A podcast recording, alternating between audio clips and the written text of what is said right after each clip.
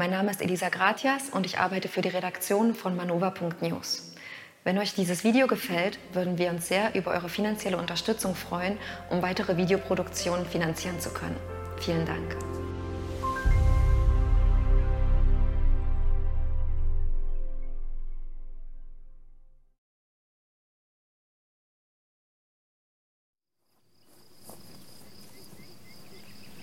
Martin, wir sprechen jetzt über das Thema Wasser und warum ein neues Wasserparadigma wichtig für das Überleben der Menschheit ist. Herzlich willkommen zum Manova-Gespräch. Dankeschön für die Einladung. Schön, dass du dir Zeit nimmst. ähm, aber zuerst wollen wir erstmal erklären, wer du bist. Du bist Friedensaktivist, Autor, vor allem für englischsprachige Medien. Und du wohnst äh, seit mehreren Jahren in Tamera, im Friedensforschungszentrum Tamera. Ähm, vielleicht kannst du uns erzählen, so, wo du herkommst und wie es kommt, dass du in dieser Gemeinschaft lebst. Mhm.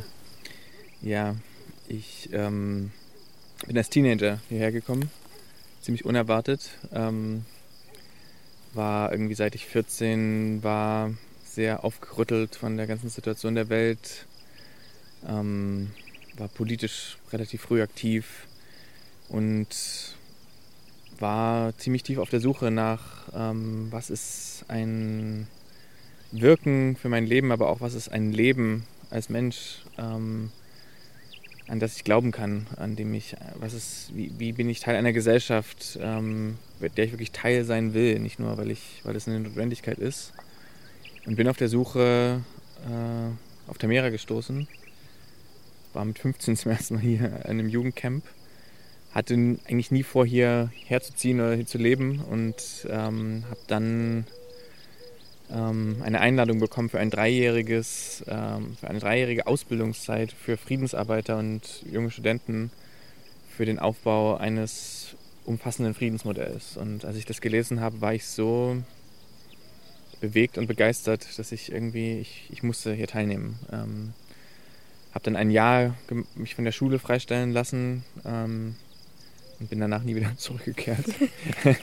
ähm, ja, weil ich einfach in diesem Jahr also an, auf so vielen Ebenen ähm, Gemeinschaft kennenzulernen, ähm, eine andere Kultur, äh, angstfreie Kultur im Umgang mit Liebe und Sexualität, aber auch politische Arbeit. Ich hatte eine Reise in, ähm, eine erste politische Reise in ein Krisengebiet gemacht. Ähm, Wohin? Nach Israel-Palästina, wo wir ähm, mit einer Gruppe von 50 bis über 100 Menschen durch Israel und die Westbank gepilgert sind, ähm, Friedensprojekte besucht haben. Und ja, irgendwie da war klar, ich möchte mein Leben der Friedensarbeit widmen, dem Systemwechsel. Und ähm, ja, so wurde ich dann Mitarbeiter von Tamera und inzwischen auch äh, in einer äh, Teil der, einer jüngeren Generation, die jetzt auch Verantwortung übernimmt für das Projekt. Weil jetzt bist du 34? 32. 32? Also ist das jetzt ungefähr. Mein, die Hälfte meines Lebens. Ja, krass. Ja. ja. Okay, und wie kommt es jetzt, dass du dich äh, dem Thema Wasser widmest? Hm. Das ist eine sehr gute Frage. Ich bin irgendwie seit vielen Jahren in gewisser Weise an dem Thema dran. Ähm, das war vielleicht auch Teil meiner Geschichte von Tamera. Als ich hier angekommen bin, war Tamera ein sehr trockener Ort. Ähm, einer sehr staubigen, geraden Straße, die durch das Haupttal lief. Und eine Gemeinschaft, die Angst hatte vor den Sommern und wie viele Gäste können wir hier haben. Und dann ähm, 2007, im zweiten Jahr, wo ich hier war, kam Sepp Holzer, der österreichische Agrarrebell und Permakulturspezialist, und meinte, es wäre möglich, hier das ganze Jahr über ähm, die Art von Vegetation und Reichtum an Flora und Fauna zu generieren, den wir äh, normalerweise nur im Frühling haben, durch äh, Wasserretentionslandschaften. Das war die Vision, die er hergebracht hat und irgendwie ähm, visionär, größenwahnsinnig genug, ähm, haben wir dann tatsächlich diese Vision ziemlich schnell umgesetzt, äh, einen sehr großen Wasserretentionsraum, wie wir es sagen, gebaut am Anfang haben noch wenige Menschen geglaubt, dass er sich hier mit Wasser füllen würde. Also an, an, wo wir einen Damm gebaut haben im Tal, äh, anderthalb Grad, äh, anderthalb Hektar ähm, See, ähm, der gefüllt wurde mit dem Winterregen. Und ähm, dann begann eine, ja, eine, man kann sagen, eine positive Explosion der, der Naturheilung ähm, in ziemlich kurzer Zeit. Und in mir selber, ich konnte diesen, diesen Paradigmenwechsel erleben von ein, eben diesem Mangeldenken zu einem Füllebewusstsein, was entsteht durch ko bewusste Kooperation mit den Zyklen und den Prinzipien der Natur. Und daraus, und eben die Wasserrettungslandschaft ist dann gewachsen in Tamera und irgendwann entstand eben das Bewusstsein, dass das nicht nur jetzt eine schöne ökologische ähm, Geschichte ist für uns, sondern dass es total relevant ist für, die, für das ganze Thema der Klimakrise, aber auch politisch, ähm, für den Ausstieg aus kapitalistischen, zentralistischen Systemen, die ähm, auf einer künstlichen Erzeugung von Mangel beruhen. Und ähm, dass wenn wir eben in der Lage sind, ökologische Systeme wiederherzustellen und menschliche Systeme zu entwickeln, Ökonomien und Siedlungen zu entwickeln, die mit, damit in Kontakt stehen und diese aufbauen, anstatt auszubeuten, wie das ähm, im Kapitalismus und in anderen Systemen eben der Fall ist, dann können wir Alternativen entwickeln für autonome, dezentrale Systeme, die sie unabhängig machen von dieser Sackgasse, in die wir gerade zivilisatorisch reinrennen. Ja, vielleicht ist das jetzt. Das war jetzt keine Antwort auf die Frage und dadurch habe ich mich ja. dann eben involviert. wir haben dann äh, 2012 haben wir angefangen, Wassersymposia äh, ähm, zu, einzuladen, wo wir ein weltweites ökologisches Netzwerk aufgebaut haben.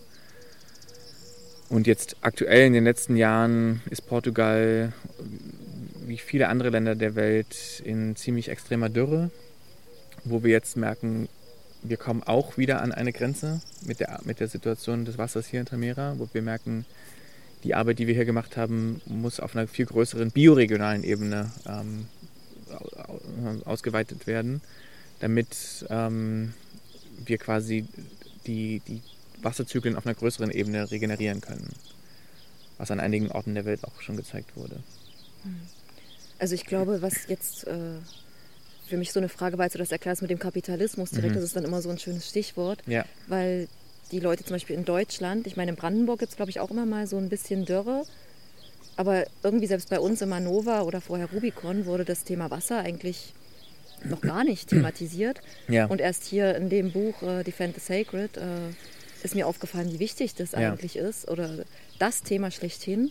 Vielleicht kannst du erstmal beschreiben, was der Kapitalismus eigentlich mit dem Wasser macht, was dann bei uns in den Köpfen, es kommt halt bei uns aus dem Wasserhahn in unseren Ländern irgendwie und dann wissen wir gar nicht, dass es da vielleicht irgendein Problem gibt.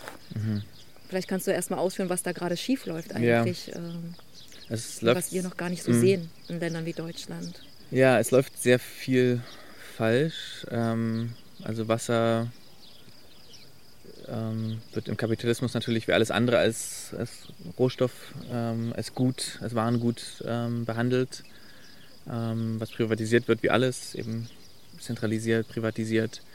Ähm, es gab vor mh, hm, inzwischen 80 Jahren einen österreichischen Visionär namens Viktor Schauberger, der sehr viel ähm, geforscht hat zum Thema Wasser, ähm, weil er eben noch in, einer, in, einem Ökosystem gelebt hat. Also er war Förster und hat intensive Naturbeobachtung betrieben in einem Ökosystem, was noch ziemlich intakt war. Also er konnte die Prinzipien natürlich fließenden Wassers beobachten. Und er hat gesagt, eine, eine Zivilisation, die nicht ähm, Wasser natürlich bewegt, wird zugrunde gehen. Und er hat quasi die ganzen Stadien des ökologischen Zusammenbruchs, die wir heute erleben, vorhergesagt aufgrund der beginnenden, ähm, eines beginnenden ähm, zentralistischen und eben unnatürlichen Techn äh, Wassermanagements durch ähm, Drucktechnologien, durch ähm, gerade Kanalführung und dabei vor allem durch ähm, die Abholzung von Wäldern, durch die Übernutzung von Böden, durch eine ähm, auf Monokultur und Pestiziden beruhende Landwirtschaft, sogenannte Landwirtschaft, mhm.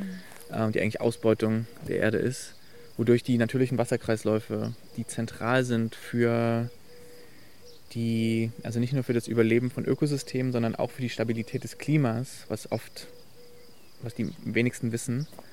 Ähm, und deswegen ist das Wasser so zentral. Es ist, also nicht umsonst gibt es den Satz, Wasser ist Leben. Mhm. Das Leben ist aus dem Wasser entstanden. Ähm, Wasser ist nicht nur ein, äh, ein, chemischer Stoff, sondern Wasser ist auch ein, wissen wir heute, ein Informationsträger. Ähm, und ähm, Wasser ist eben, ist eben zentral für also das Lebens, das Blut des Lebens von Ökosystemen, aber eben auch von, es, ähm, es ist ein viel potenteres Klima-Treibhausgas als, ähm, als, als CO2 und Methan.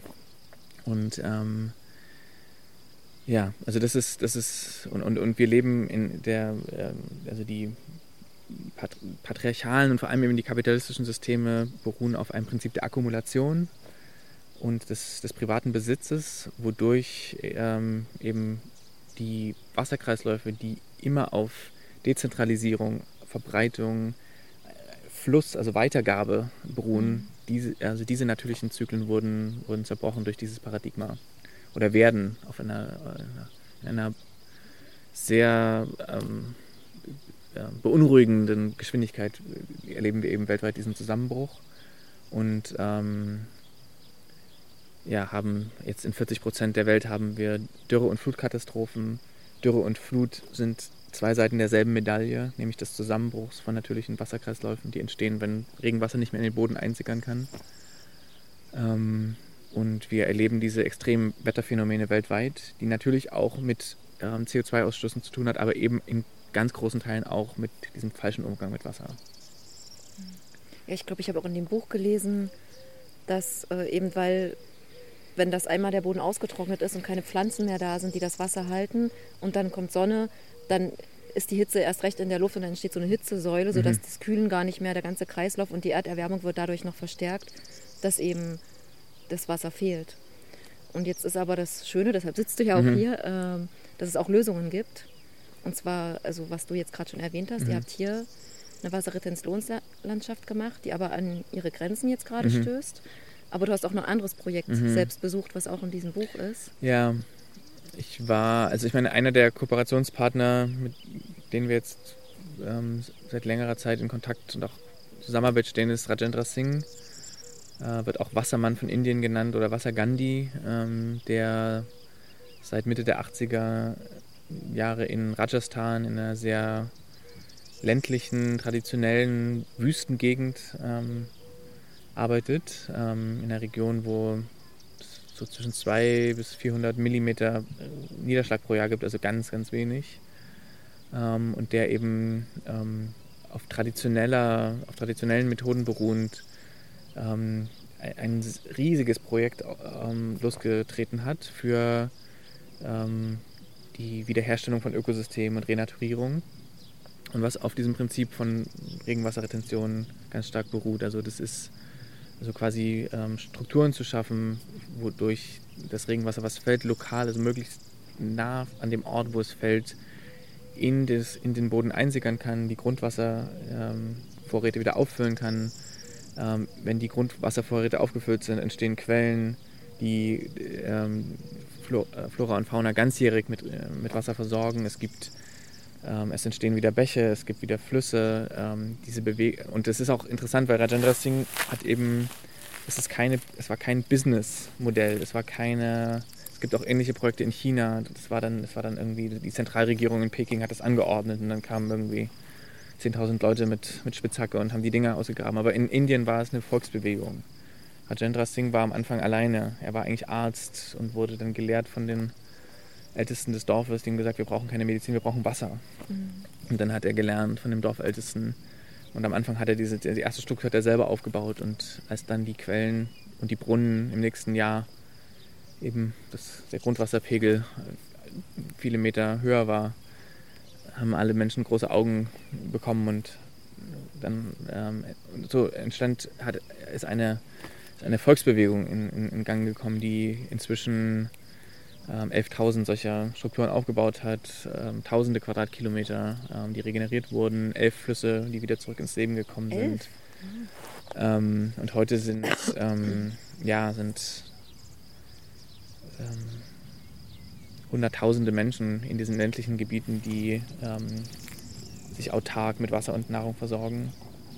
Auch eine starke Ethik der ähm, biologischen Landwirtschaft damit verbunden.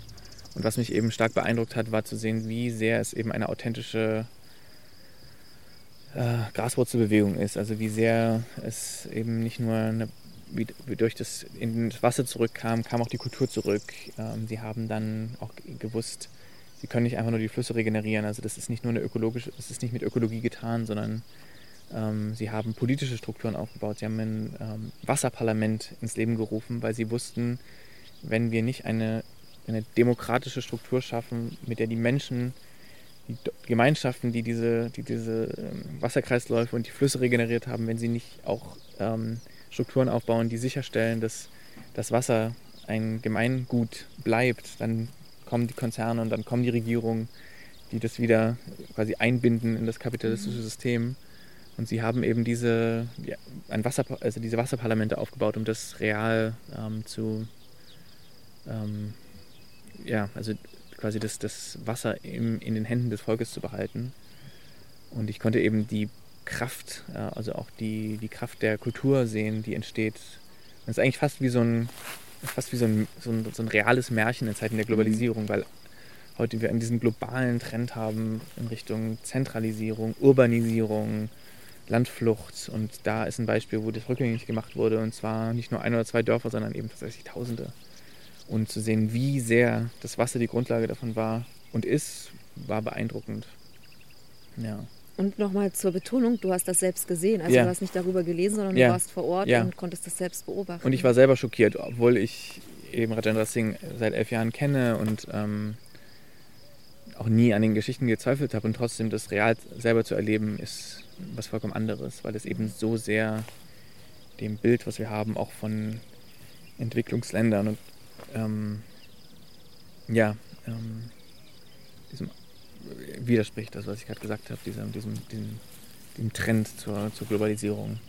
Was ich krass finde, ist, die Leute dort haben ja im Prinzip selbst erlebt, wie es war, als die Böden quasi ausgelaugt mhm. wurden durch die ja. Konzerne oder und die sind dann wieder gegangen, als dann die Trockenheit war und alle abgewandert sind. Also es waren ja auch teilweise schon Geisterdörfer. Ja, also in dem Fall waren das, war das nicht so, waren dann noch nicht so viele Konzerne, sondern das war einfach eine jahrhundertelange Misswirtschaft, Übernutzung. Ähm, durch Monokulturen oder durch? Ja, ich glaube auch einfach Abholzung und ähm, Überweidung. Ähm, Rajasthan konnte das aber auch zum Beispiel werden, weil es, weil es ein, ein Teil der Welt ist, der ähm, von Ökonomen würden sagen, der ist unterentwickelt.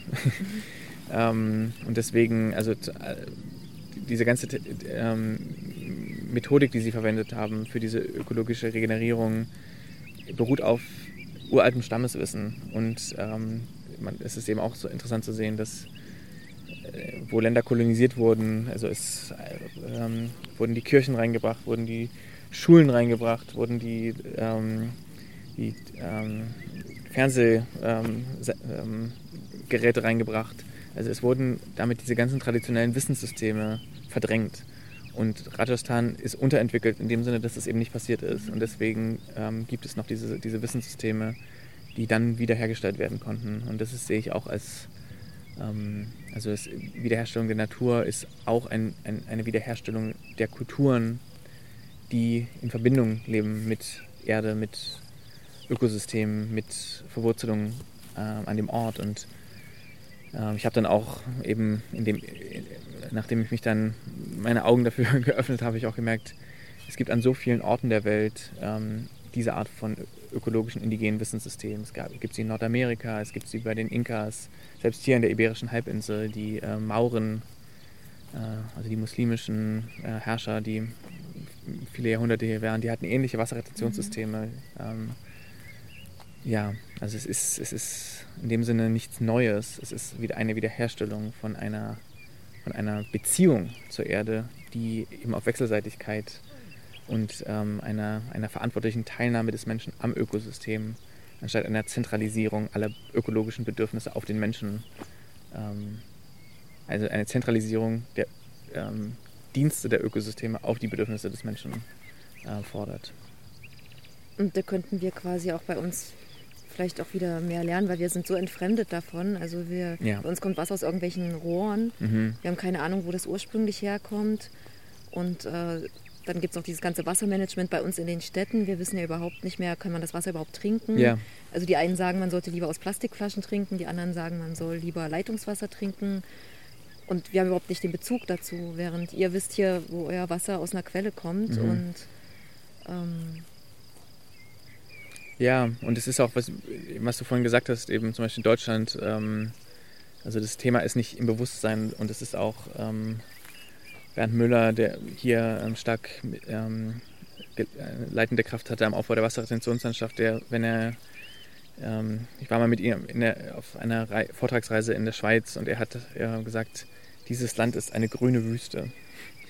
Ähm, also weil er sagt, die, Öko die, die Wasserkreisläufe sind hier genauso schon zerstört durch, ähm, ähm, durch eine Degradierung der Artenvielfalt, ähm, durch eine Landwirtschaft, ähm, die auf Drainagierung beruht, auf, auf, auf Abholzung. Und es gibt quasi noch diesen Schein, weil es noch ge- viel Widersch Niederschlag gibt, ähm, dass quasi, dass, dass man, also man, man, man spürt hier in Portugal, wenn es Dürre gibt, ähm, ist alles braun und trocken. Also du, äh, es ist, es ist äh, von der sinnlichen Wahrnehmung her unvermeidlich, ähm, die aber Dürre das zu könnte im spüren. Prinzip dann auch demnächst in den Genau, nördlicheren und, und, Ländern und sein. Punkt war, sein Punkt war, es ist quasi der, der Schritt ähm, zu dieser Art von Austrocknung ist sehr nah und das hat man letzten Sommer ja auch gemerkt. Also die, ähm, wenn auf einmal Flüsse austrocknen, wenn ähm, auf einmal das Landschaftsbild sehr braun wird, ähm, also wie wenig äh, Widerstandsfähigkeit diese Art von degradierten Ökosysteme ähm, haben. Und ich muss auch sagen, eben, es ist, ähm, also Wasser steht, ist, ist jetzt nicht, steht nicht für sich allein, sondern Wasser steht immer in Verbindung mit Ökosystemen. Und Ökosysteme beruhen auf, auf Artenvielfalt. Ähm, sie, ähm, sie beruhen ähm, und, und, und, eben wir, und, und dafür brauchen wir äh, Konservierung und wir brauchen aber auch heute Wiederherstellung von Ökosystemen. Also es ist ein, es ist quasi ein Kreislauf. Wasser, Böden, Ökosysteme, ähm, Aufforstung. Aufforstung, genau. Es ist ja auch nicht so, dass es gar nicht, also es in Deutschland Bewusstsein gibt. Also der Peter Wohlleben zum Beispiel, der hat gesagt, wenn Deutschland ähm, Wiederbewaldung betreiben würde, würde die Durchschnittstemperatur des ganzen Landes um zwei Grad sinken. Also es gibt dieses Mhm. Wissen, dass ähm, wir sehr eben auch gesunde Ökosysteme mit ähm, funktionierenden Wasserkreisläufen eben natürliche Kühlungssysteme und Regulierungssysteme des Klimas sind. Ja, und da kommt dann das dazu, dass eben, was du vorhin sagtest, du mer ihr merkt hier in Portugal, ihr habt hier in Tamera, im Alentejo jetzt eure kleine Retentionslandschaft gemacht. Mhm. Aber eigentlich bräuchten wir viel mehr davon, damit das langfristig auch äh, die Auswirkung, die positive Auswirkung haben kann. Und da hat ja auch der Rajendra Singh, ähm, der hat sich auch nicht jetzt beschränkt nur auf Indien, sondern Mhm. er ist mit euch in der Kooperation und sagt, dass ähm, die lokalen Projekte von einer globalen Strategie begleitet werden müssen. Mhm. Ja, also er, Rajendra Singh wurde ähm, während der ähm, dieser europäischen Dürre im letzten Jahr ähm, wurde er angesprochen von Leuten von der EU, von der UN, von verschiedenen Institutionen, die gesagt haben, ähm, wir haben keine Antworten mehr auf dieses sich ent, entblätternde ähm, klimatische Untergangsszenario, ähm, die ähm, Dürren und Fluten, Flutkatastrophen, die wir an immer mehr Orten der Erde haben, ähm, auch an Orten, wo es bisher eben eigentlich undenkbar war. London letztes Jahr irgendwie 40 Grad. Ähm, und ähm, wo er eben gefragt wurde, ähm, können Sie äh, diese Art von Modell, was Sie in Indien verwirklicht haben, können, können Sie mithelfen, das quasi an verschiedenen Orten der Welt ähm, aufzubauen. Und ähm, ich meine, eben die, wenn man versteht, was für eine Schlüsselrolle das, ähm, das Wasser und die Wasserkreisläufe in, also für, das, für, einen, für ein natürliches Funktionieren ähm, der regulierenden Klima, also der Regulierungssysteme des Klimas haben, und wenn man sieht, wie ähm, durch diese extraktivistische, ausbeuterische Art ähm, der, unserer Beziehung zur Natur in einem kapitalistischen Paradigma, ähm, wie es Ökosysteme und Wasserkreisläufe weltweit zerstört, dann ist es klar, dass wenn wir die Klimakrise überleben wollen, wir überall, ähm, wo diese Zerstörung ähm, gemacht wurde, wir eben auf auf großer Fläche ökologisch regenerieren. Und was jetzt interessant ist, ist, dass hier in Tamera, wo eben auf, einem, auf einer Fläche von 140 Hektar, wo, wo wir Wasserretention gema gemacht haben, da sind unsere Grundwasserspiegel gestiegen. Es gab ähm, Pflanzenwachstum, es ist ähm, total aktiviert wurden, ähm, Quellen ähm, sind entstanden. Also wir hatten diese Art von Wasserreichtum und was man aber hat, wenn man dieselbe Methode, dieselbe äh, Methode anwendet auf, äh, auf, eine, auf, eine, auf eine ganze Bioregion, dann ähm, ändern sich die Regenmuster. Es, es, es, es, es, ähm, weil wir wissen heute, also die westliche Wissenschaft anerkennt jetzt heute, was indigene Völker seit Jahrhunderten oder Jahrtausenden wissen, ist, dass Vegetation zieht Wolken an. Bäume, äh, Wälder generieren Regen. Ähm, du hast, wenn, wenn, wenn Boden, wenn, wenn, wenn es Grundwasser gibt in Böden, gibt es eine ganz andere Wolkenbildung. Ist logisch, ne? Weil ähm, ähm, Sonnenlicht, was auf den Boden fällt, führt dann zur Evaporation. Ähm, und eben dadurch entsteht, es entstehen bei einer großflächigen Anwendung dieser Art von Wasserretention entstehen positive Feedback Loops, ähm, äh, wo, diese, wo diese regulierenden klimatischen Systeme wieder entstehen. Und das ist quasi auch die ähm, Entscheidung, die Möglichkeit, die Herausforderung, die, vor der wir hier jetzt in Portugal stehen, weil die konventionelle Wissenschaft sagt, dass in ein paar Jahrzehnten das einfach eine unbewohnbare Wüste ist.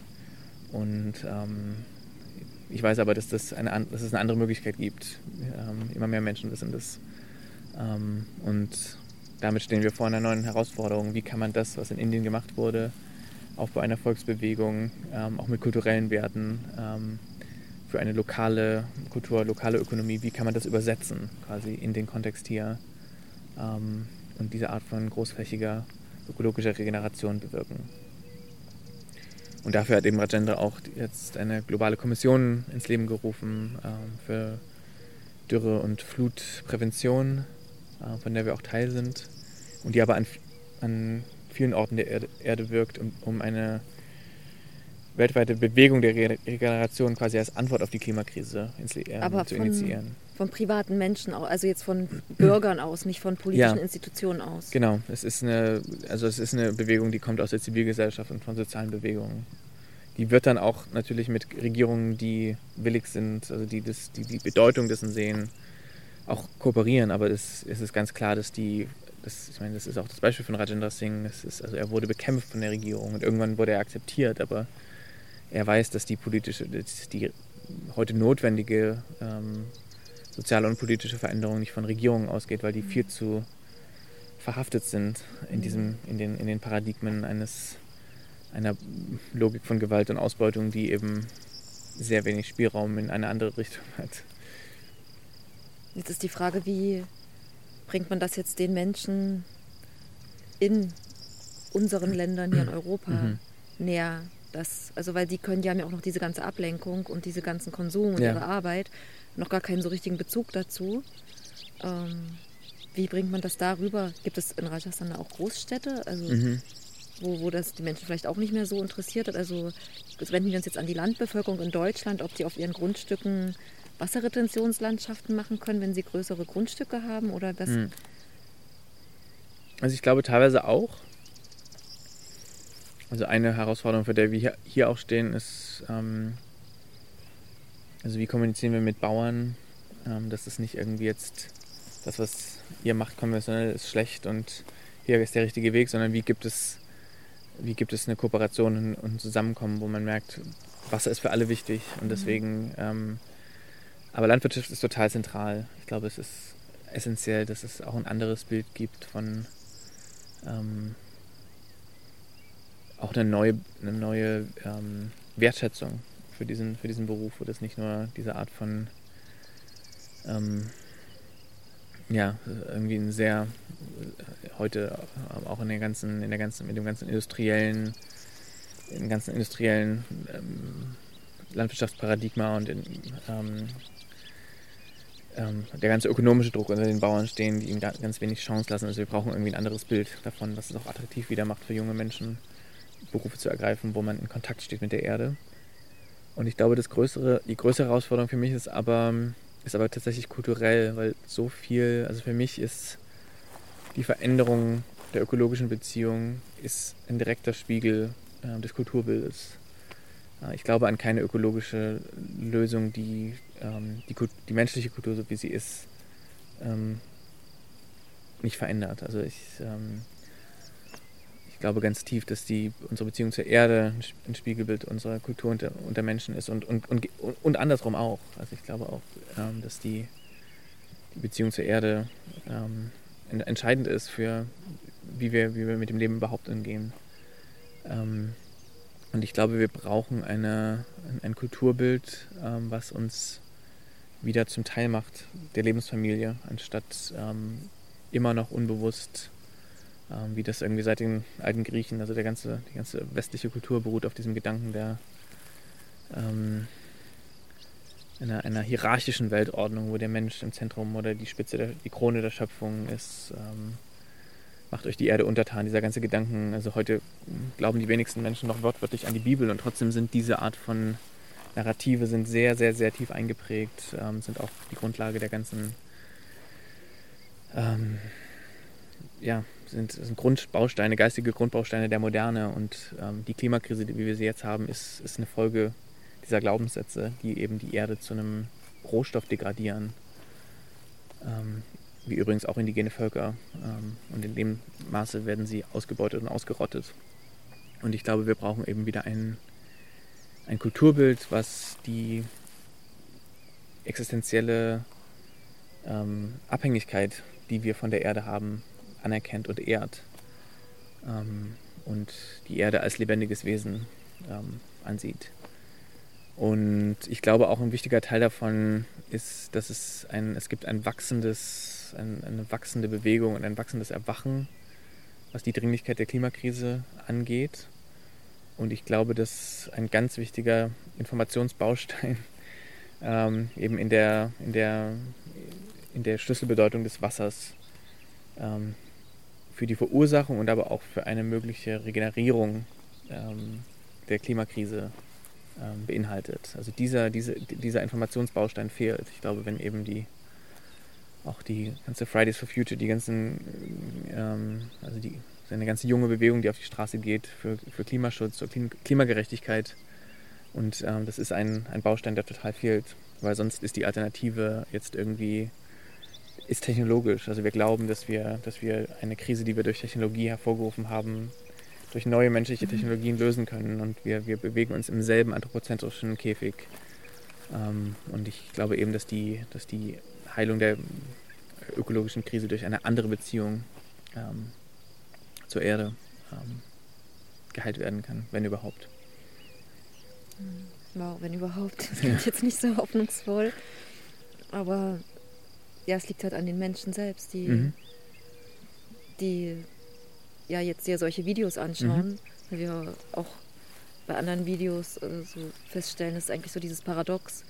Wir drehen Videos für Kanäle, die die Leute sich dann online angucken, mhm. aber eigentlich wollen wir die Leute dazu bringen, auch rauszugehen mhm. und wieder das wirkliche Leben wahrzunehmen. Ja. Und das ist halt auch wieder hier, wir nutzen quasi das hier als Tor zu den Menschen, mhm. Ähm, um sie daran zu erinnern, da gibt es noch die andere Welt und das Wasser halt wieder wertzuschätzen. Ja. Wie das zum Beispiel auch die Lakota-Indianer, mhm. die sagen, das Wasser ist Leben. Mhm. Das stand auch in dem Buch. Ich meine, das sagen viele indigene Völker. Mhm. Wo diese Beziehung wieder da ist, was Wasser eigentlich alles ist. Also wir sind ja auch zu einem Großteil aus Wasser mhm. und vergessen das, glaube ich, oft. Oder weil wir halt ständig Wasser haben können, merken wir nicht, wie wichtig eigentlich Wasser ist. Wir denken, es ist wichtig, Geld auf dem Konto zu mhm. haben. Aber was bringt uns das Geld auf dem Konto, wenn dann kein Trinkwasser mehr da ist? Ja. Ja. Ja. Ja, ich meine, die Lakota sagen auch, Wasser ist das erste Bewusstsein. Also da geht es, und das ist natürlich ein Schritt, der ist sehr herausfordernd für den rationalen Geist, der sehr weit eben abgetrennt ist von der natürlichen Welt durch diese ganze, durch diese ganze, durch diesen ganzen Glauben, dass quasi das einzige Bewusstsein das im Universum, in, im menschlichen Gehirn existiert. Aber es gibt eben interessanterweise sowohl bei ähm, vielen indigenen Völkern als auch bei vielen mystischen Traditionen als auch ähm, heute in auch vielen wissenschaftlichen Genies oder der letzten 100 Jahre wie Niels Bohr und Einstein, die eben ähm, gesagt haben, also Bohr hat zum Beispiel gesagt, das Bewusstsein ist ähm, fundamental, ähm, ist, ist, der, ist, der, ist, ist der Grundstoff des, der Materie. Und, ähm, und ähm, Wasser ist eigentlich, ist eigentlich eine der lebendigsten Ausdrücke dieser, dieses, dieses, dieses Bewusstsein des, ähm, des, des Lebendigen, weswegen viele indigene Völker äh, mit Wasser kommunizieren. Das ist ein Gedanke, der ist, also der, der scheint verrückt ähm, im, im, im, rationalen Paradigma. Ähm, und ähm, wenn du aber dann siehst, was für eine Überlebenskraft viele indigene Völker haben, ähm, dann, also wo zum Beispiel Regenrufen. Ja, das ist auch einer Teil, von den Vorurteilen, ja, eines genau. von den Vorurteilen, die ja. hier über Tamera uns entgegenkamen, mhm. dass hier Regentanz mhm. gemacht wird. Aber da kannst du ja jetzt mal direkt dann drauf eingehen. Also mhm. Also tatsächlich gibt es Völker, die Regen mhm. rufen. Mhm. Ihr selber macht ja jetzt keinen mhm. Regentanz. Oder habe ich zumindest noch nicht gesehen. ähm, aber du kannst das gerne mal erklären, was du da. Ja, also ich meine, es gab auch, ähm, es gab auch Wilhelm Reich, ähm, ähm, ursprünglich Psychoanalytiker, der dann äh, auf dieses Orgon gestoßen ist. Also er hat Krebsforschung betrieben und wollte eben wissen, was ist eigentlich, was ist los im Organismus, ähm, warum entsteht diese Art von ähm, fehlender Balance, also warum gibt es diese Art von Ausartung von einem Zellgewebe, was nicht mehr sich als Teil des Ganzen sieht. Und er ist eben auf, er ist durch diese Forschung an den Mangel von einer Lebens, von einer Grundlebensenergie gestoßen und dann hat er immer weiter geschaut und hat diese Lebensenergie, Orgon hat er sie genannt, eben auch in Wes Wes ähm, Wettervorgängen gefunden.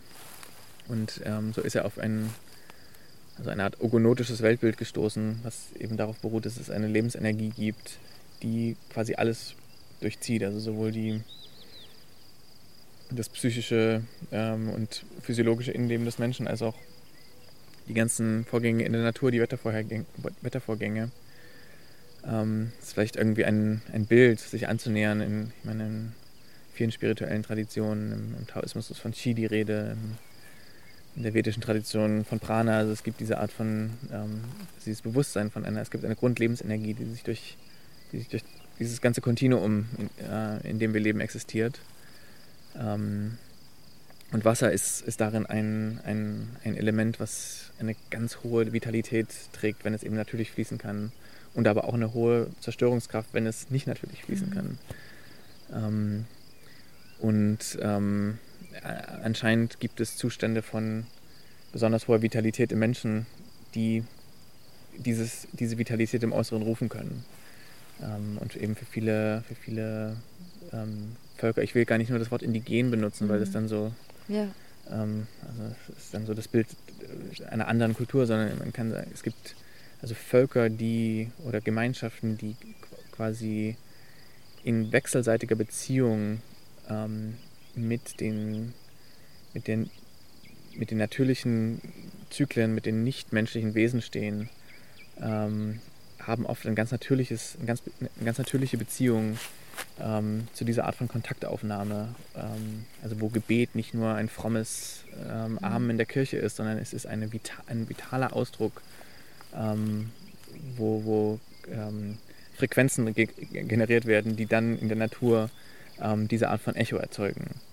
Und ich habe vor kurzem gelernt, dass selbst hier noch in Portugal gibt es die Tradition, dass die hat die katholische Kirche sogar integriert. Die war so kraftvoll, äh, also so, so, so hatte so eine Kraft, dass die katholische Kirche sie integriert hat, wo Menschen ähm, ähm, zusammen auf Pilgerschaft gehen für neun Tage und bestimmte Lieder singen, wenn es Dürre gibt und wo, wo quasi heute noch in portugiesischen Dörfern Regen gerufen wird.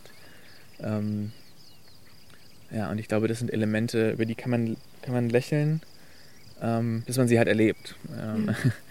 und ich glaube aber, dass wir uns auch an einem Weltbild nähern, wo eben Bewusstsein nicht nur in, dieser, in diesem arroganten, rationalistischen Glauben nur im, im Gehirn des Menschen existiert, sondern Bewusstsein ist Teil des Lebendigen überhaupt und das Leben ist dem Wasser entstiegen. Ähm, und also mhm. könnte ein Indiz sein, dass dieses Bewusstsein auch in dem Wasser lebt. Mhm. Ist das das, was du meintest, als wir im Vorgespräch davon gesprochen haben, von, dass der Klimawandel eine spirituelle Herausforderung ist? Ja, also das, genau, ich, also die, ähm, also die, die spirituelle Herausforderung ist auf verschiedenen Ebenen, weil eben ich habe vorhin gesagt, hast du aufgehorcht, wo ich gesagt habe, wenn es überhaupt noch eine Lösung für die mhm. Klimakrise gibt. Also es ist, also ich glaube, wir haben uns sehr tief rein manövriert in eine, in eine, in eine Zivilisationskrise, ähm, wo wir ähm, Kettenreaktionen des ökologischen und damit auch gesellschaftlichen Zusammenbruchs in Gang setzen, die von denen ich nicht weiß, inwieweit wir sie in einem Zeitraum noch aufhalten oder rückgängig machen können, ähm, dass es nicht zu einem großen ähm, gesellschaftlichen Zusammenbruch gibt. Also, äh, und also und, und dadurch, ich glaube, das ist auch Teil der Verdrängung der Klimakrise. Du hast vorhin gesagt, du wirst das Wort Klimakrise nicht am Anfang des Interviews benutzen, weil die Leute ja, genau, schon abschalten. Also genau. es gibt diese totale Verdrängung ja. des Themas, weil sie uns eben mit diesem, mit unserer Sterblichkeit, ähm, mit dem ganzen Thema Tod ähm, konfrontiert in einer Weise, wo was einfach überwältigend ist für viele Menschen. Mhm. Und ich glaube aber darum, genau darum geht es auch. Also die, ähm, ähm ich glaube, dass wir ähm, ja, brauchen ein also einen, einen, einen anderen Umgang mit, ähm, also viele, da will ich auch wieder zurückkommen, auf viele ähm, Kulturen, die sich eben einbetten in die natürlichen Kreisläufe, haben ein viel natürlicheres und weniger neurotisches Verhältnis zum Thema Sterblichkeit und mhm. zum Thema Ende, zum Thema Trauer, ähm, als eine westliche Kultur, die quasi so besessen ist von dieser, ähm, von dieser ähm, Hoffnung auf ähm, Fortschritt, immer steigenden Reichtum, immer steigende technologische Möglichkeiten. Ähm, und ja, also diese, die, die, die, Gleichzeitigkeit von Geburt und Sterben ist, mhm. ist, ist der Vorgang, der die lebendige Welt aufrechterhält. Ähm, und ich glaube, das ist, ein, das ist eine spirituelle Herausforderung des, der Klimakrise.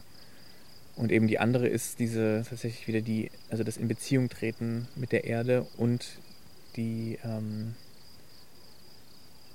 ja, also die Lebendigkeit ähm, der Erde wieder neu zu entdecken. Ähm, also ich glaube ganz, auch ganz real, auf, auf, einer ganz konkreten materiellen Ebene wird das Überleben ähm, vieler Menschen davon abhängen, wie weit wir ähm, uns, also wie weit wir wieder in der Lage sind, ähm, mit, mit, mit Tieren, Pflanzen, Ökosystemen, Wasserkreisläufen real zu kooperieren gibt irgendwie für mich so ein Gleichnis von einem, also 2004 gab es dieses, Erd, dieses Seebeben im Indischen Ozean und ähm, wo eben sehr viele Menschen auch gestorben sind, die an den Küsten gelebt haben und ein indigener Stamm, der ähm, in einem dieser Küstengebiete lebte. Die Ältesten haben am Tag vorher gewusst, dass es ein Erdbeben geben wird, intuitiv, und haben dem ganzen Stamm gesagt, wir gehen auf den Berg. Und das ist für mich so ein Beispiel von dieser Art von Überlebenswissen, ähm, was entsteht, wenn wir in Beziehung stehen, quasi mit dem mit dem Bewusstseinskörper des Ganzen. Und ähm, das hat eben auch zu tun mit einer, das ist nicht nur so ein, wo man dann irgendwie Meditationsretreats macht, also ich mache das auch total wichtig, aber es ist nicht nur so eine, so eine abgehobene Spiritualität, sondern eine, die im, äh, im ganz konkreten Leben, also wie, wo kommt unser Wasser her? Was für eine Nahrung nehmen wir zu uns? Wie wurde die produziert? Ähm, hat sie Leiden für andere Wesen verursacht oder ähm, wurden diese mit Respekt behandelt. Das ist auch Teil einer, einer konkreten Spiritualität, durch die, wenn wir wieder Bewusstsein und Ethik anwenden in die, in die Art, wie wir, in, wie wir, wie wir konkret ähm, die ökologischen Systeme, in denen wir leben, beeinflussen, ähm, dann setzen wir uns selber wieder in Beziehung. Also die Vorstellung, ich kann meinen Kühlschrank öffnen und wissen, ähm, mit welchen Methoden die Produkte, die darin sind, produziert wurden, und ich muss mein Herz nicht verschließen, dann stehe ich in, ähm, dann habe ich eine, hab, kann ich eine, eine schuldfreie ähm, Beziehung quasi zur, ähm, zu meinen Mitgeschöpfen entwickeln. Ja, das heißt im Prinzip die Spiritualität, die du meinst, die führt eigentlich dazu, dass wir anders uns verhalten. Genau. Weil wir eben erkennen, was ja, los ist genau. und eben uns nicht, es nicht mehr verdrängen müssen, dass wir es auch aushalten also es hat ja sehr viele Aspekte Das haben wir dann auch noch in einem anderen Teil Mhm. thematisiert, wo wir mit Sabine Lichtenfels über Spiritualität sprechen. Und das passt auch perfekt, weil die Videos, die wir hier mit euch drehen, die nehmen ja auch alle Bezug aufeinander, um zu Ja. zeigen, ihr seid ein Friedensforschungszentrum Mhm. und ihr forscht eben in verschiedenen Bereichen und setzt die miteinander in Verbindung, Ja. weil eben alles miteinander verbunden ist. Mhm. Und jetzt fressen uns ja auch schon die Mücken auf. Mhm. Deshalb würde ich sagen, das war jetzt zum Thema Mhm. Wasser erstmal, glaube ich, ein guter Einstieg für alle Leute, die sich da bisher noch gar nicht mit auseinandergesetzt haben. Und wir Mhm. verlinken auch unter dem Video dann noch weiterführende Informationen für die, die das noch vertiefen wollen. Und ich bedanke mich, dass Vielen du Dank dir dir die Zeit und euch hast. fürs Zuhören. Ja.